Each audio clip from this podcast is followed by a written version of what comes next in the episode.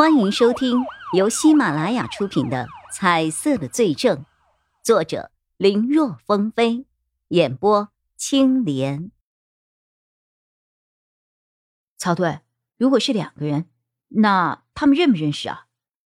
呃，如果认识，肯定两个人就一起进来了，不会出现现在的情况。就是不知道后进来的人。是否看到了行凶过程啊？看到的话，只要能够找到这个贼，我们就能够锁定凶手了。曹队，如果凶手不是为了钱财的话，那墙上写着“欠债还钱”四个字，是为了迷惑我们的调查方向吗？嗯，也不是完全迷惑。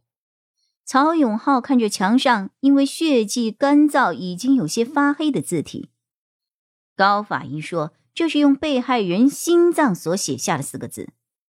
现在你们年轻人很少写字了，大多数都是直接用手机或者电脑打字，就更不用说练习什么毛笔字了。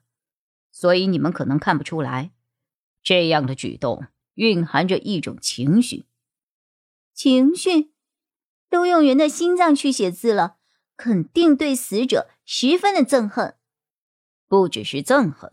还有，悲伤，很有可能凶手和被害人认识啊。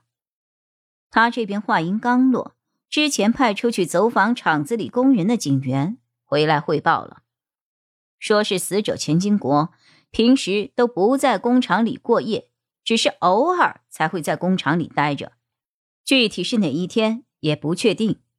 据主管说，这是要根据生产销售情况来决定的。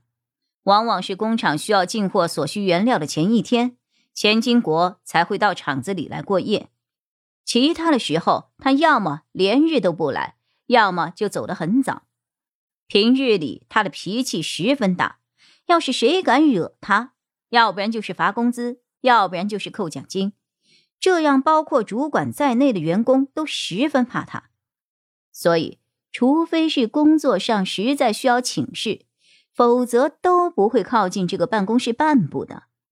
这次如果不是因为货物需要出货签字，主管才来找钱金国的话，指不定还需要多少天才会发现钱金国的尸体呢。根据主管所言和查到了货物订单情况，最近一次厂子里进原材料是在三天前。三天前。这倒是和高法医推测的时间吻合呀，看来被害人大概率就是在那个时候被害的。曹永浩听着警员的汇报，渐渐有了一个调查方向。曹队，会不会是内部人员做的？钟离眼那边有了想法，这里的人都知道死者的习惯，会不会因为谁被扣了工资，所以怀恨在心，动了手？曹永浩。点了点头，他也有这方面的考虑，这样也能从另一个角度解释为何凶手要抹除自己的脚印痕迹了。对了，这几天有员工请假吗？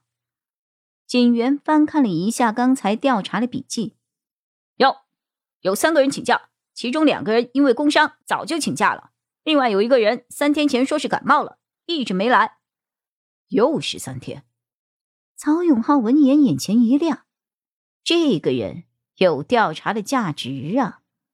那边叶一辉同样是心下一喜，在勘察现场、寻找线索方面，他是一个新手，能力有待提升和学习，但是在辨人的方面，他还是有自信的，因为他有一双不一样的眼睛，只要他和对方一见面，他就知道。对方和案子是不是有关系了？如果这个案子真的是厂里的员工所为的话，对他而言，破案只是分分钟的事情。一个老旧小区的一楼，一身便装的叶一辉敲着门：“你好，方先生，我是警察，有件事想要询问一下你。”叶一辉的话还没有说完。就听得屋子里忽然是一阵叮铃哐啷，像是什么东西摔落的声音。因为房门比较老旧，隔音不是那么好，所以可以比较清晰的听到里面的各种响动。叶一辉听到有人跑，还听到了拉开窗户的声音，看来是想要利用身处一楼的优势，准备跳窗逃跑呀。叶一辉闻声，急忙冲出了楼道，朝这一家的窗户跑去。不过，这房子前后各有一扇窗，他冲出来一看，前面的窗户并没有被打开，显然里面的人并不笨，没有从靠近楼道大门的窗户跑，而是选择了反方向溜。这要想抓住对方，就必须要绕一个大圈才行。要是之前他自己单独查案，遇到这样的情况，铁定抓瞎。等他绕到后面，人家都不知道跑哪去了。但今时不同往日了，发现人没有从这儿跑，叶一辉没有丝毫着急，他甚至想都没有去想要绕道去追，而是就这么守在这儿，防止对方来个突然折返。至于楼后的位置，那里。有比他还要难缠的人守着呢。没两分钟，钟离眼押着这个嫌疑人方兴德走了过来。可当看到方兴德的瞬间，叶一辉的心一沉。这个人没有颜色呀！放开我！放开我！我又没有犯什么罪，凭什么抓我？这个方兴德因为着急逃跑。只穿了一条短裤，还在那儿挣扎着呢。虽然他的个头比钟离眼高出不少，也要壮硕许多，但在钟离眼的押解下，任凭他如何折腾，都挣脱不开，只能是嘴炮不住的喷：“没犯错，没犯错，你怎么不开门呢？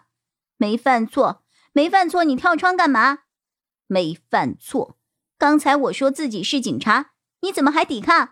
给我老实点钟离言语气冷冷，但是却铿锵有力，可能是察觉到了自己压根不可能从这个看起来十分年轻的小姑娘的手里挣脱。